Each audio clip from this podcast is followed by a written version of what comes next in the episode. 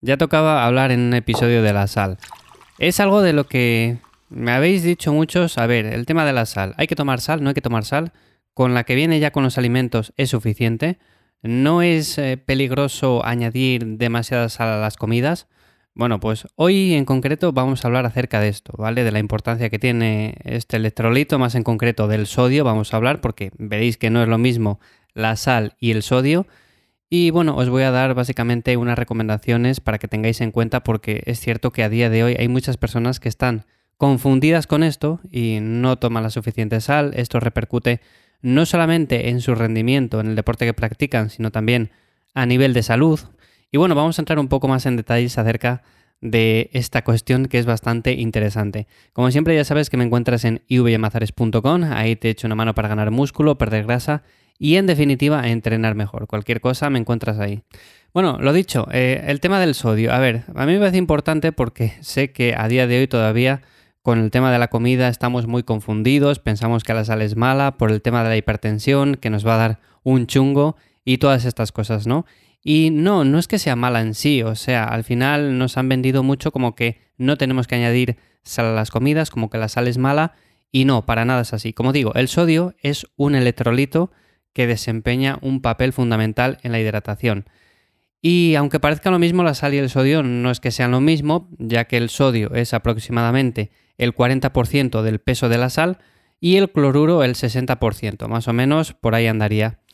Lo que pasa que, bueno, siempre lo asociamos igual, ¿no? Decimos sal, sodio, es lo mismo. Bueno, pues para simplificarlo un poco, vamos a decir a partir de ahora sal, básicamente porque normalmente, aunque los alimentos contienen una parte, es cierto que tenemos que añadir cierta cantidad a la comida para cubrir con los requerimientos, sobre todo si somos deportistas que entrenamos con intensidad, que espero que la mayoría de los que escuchéis este podcast pues lo seáis.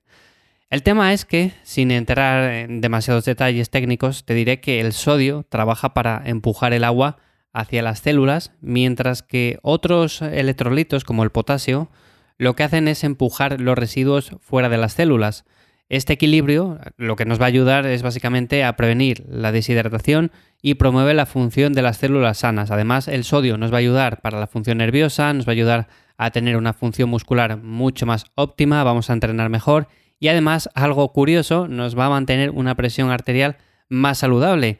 Y aquí es la cuestión de todo esto. ¿Por qué pensamos que la sal nos va a generar hipertensión? Bueno, pues porque lo hemos escuchado un montón de veces, ¿no? En las noticias, en los medios de comunicación, nos venden como que la sal es mala. De hecho, si vemos, eh, por ejemplo, muchos paquetes que venden like o que intentan metérnoslos por los ojos porque dicen esto es muy bueno, cómpralo.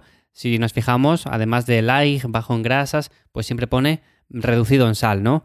Que aquí sí que es interesante, principalmente porque este tipo de alimentos normalmente en sí no suelen ser muy saludables y sí que se les suele añadir bastante sal.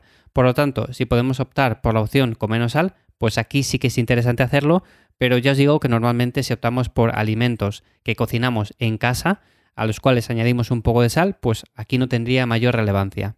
Entonces, con todo esto, a ver, ¿Cuánta sal deberíamos de tomar? ¿Debemos añadir a las comidas o simplemente con la que viene con los alimentos? Bueno, pues aquí la Organización Mundial de la Salud recomienda no exceder de los 2,5 a los 5 gramos diarios por persona, lo cual equivale aproximadamente a una cucharada de las que tenemos en casa de estas de sal de mesa. Y esto me parece más o menos correcto, siempre y cuando seamos personas que no seamos más o menos deportistas de alta intensidad y no tengamos unos requerimientos por encima de la media. Como os he comentado en otros episodios, pues nosotros, a ver, como las vitaminas, ¿no? Siempre tenemos unos parámetros que cumplir para llegar al 100%, pero sabemos que al tener más desgaste, pues necesitamos un poco más. Es como con el tema de la proteína. Evidentemente, si no somos personas que entrenamos fuerza, pues no nos vamos a tomar 2 gramos de proteína por kilo de peso al día. No es necesario. Pero si trabajamos fuerza, pues sí, requerimos un poco más que la media. Aquí, eh, para mí, la clave sin duda alguna, para evitar el pasarnos con esta cantidad, que por cierto, no lo he dicho, esto es lo que recomienda la Organización Mundial de la Salud. Para personas deportistas yo iría un poco más alto, por ejemplo, en lugar de mantenernos en esos 2,5 5 gramos, pues tiramos por los 5, 6, 7 gramos al día. Eso sería más o menos algo óptimo.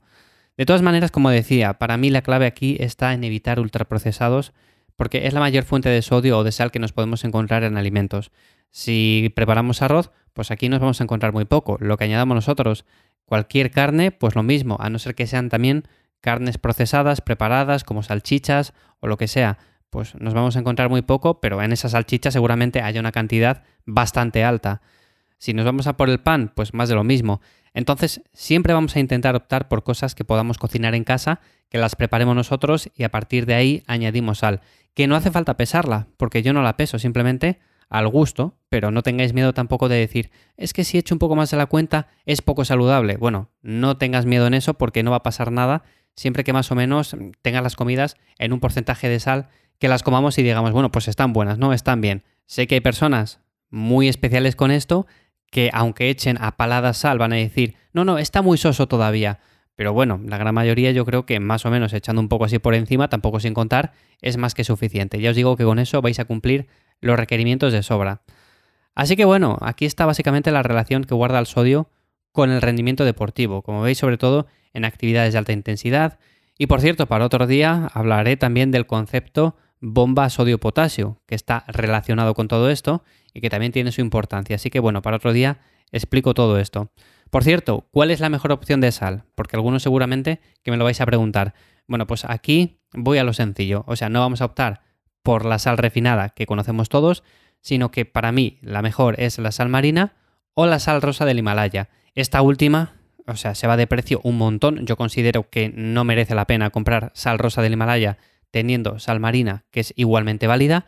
Sé que puede tener algún micronutriente más, pero a efectos prácticos os vais a ahorrar un poco de dinero y los beneficios son casi casi ridículos una en comparación con la otra. Así que nada, estas son las dos que recomiendo como tal. Y hasta aquí el episodio de hoy. Espero como siempre que os haya resultado de ayuda. Nos escuchamos mañana. Chao.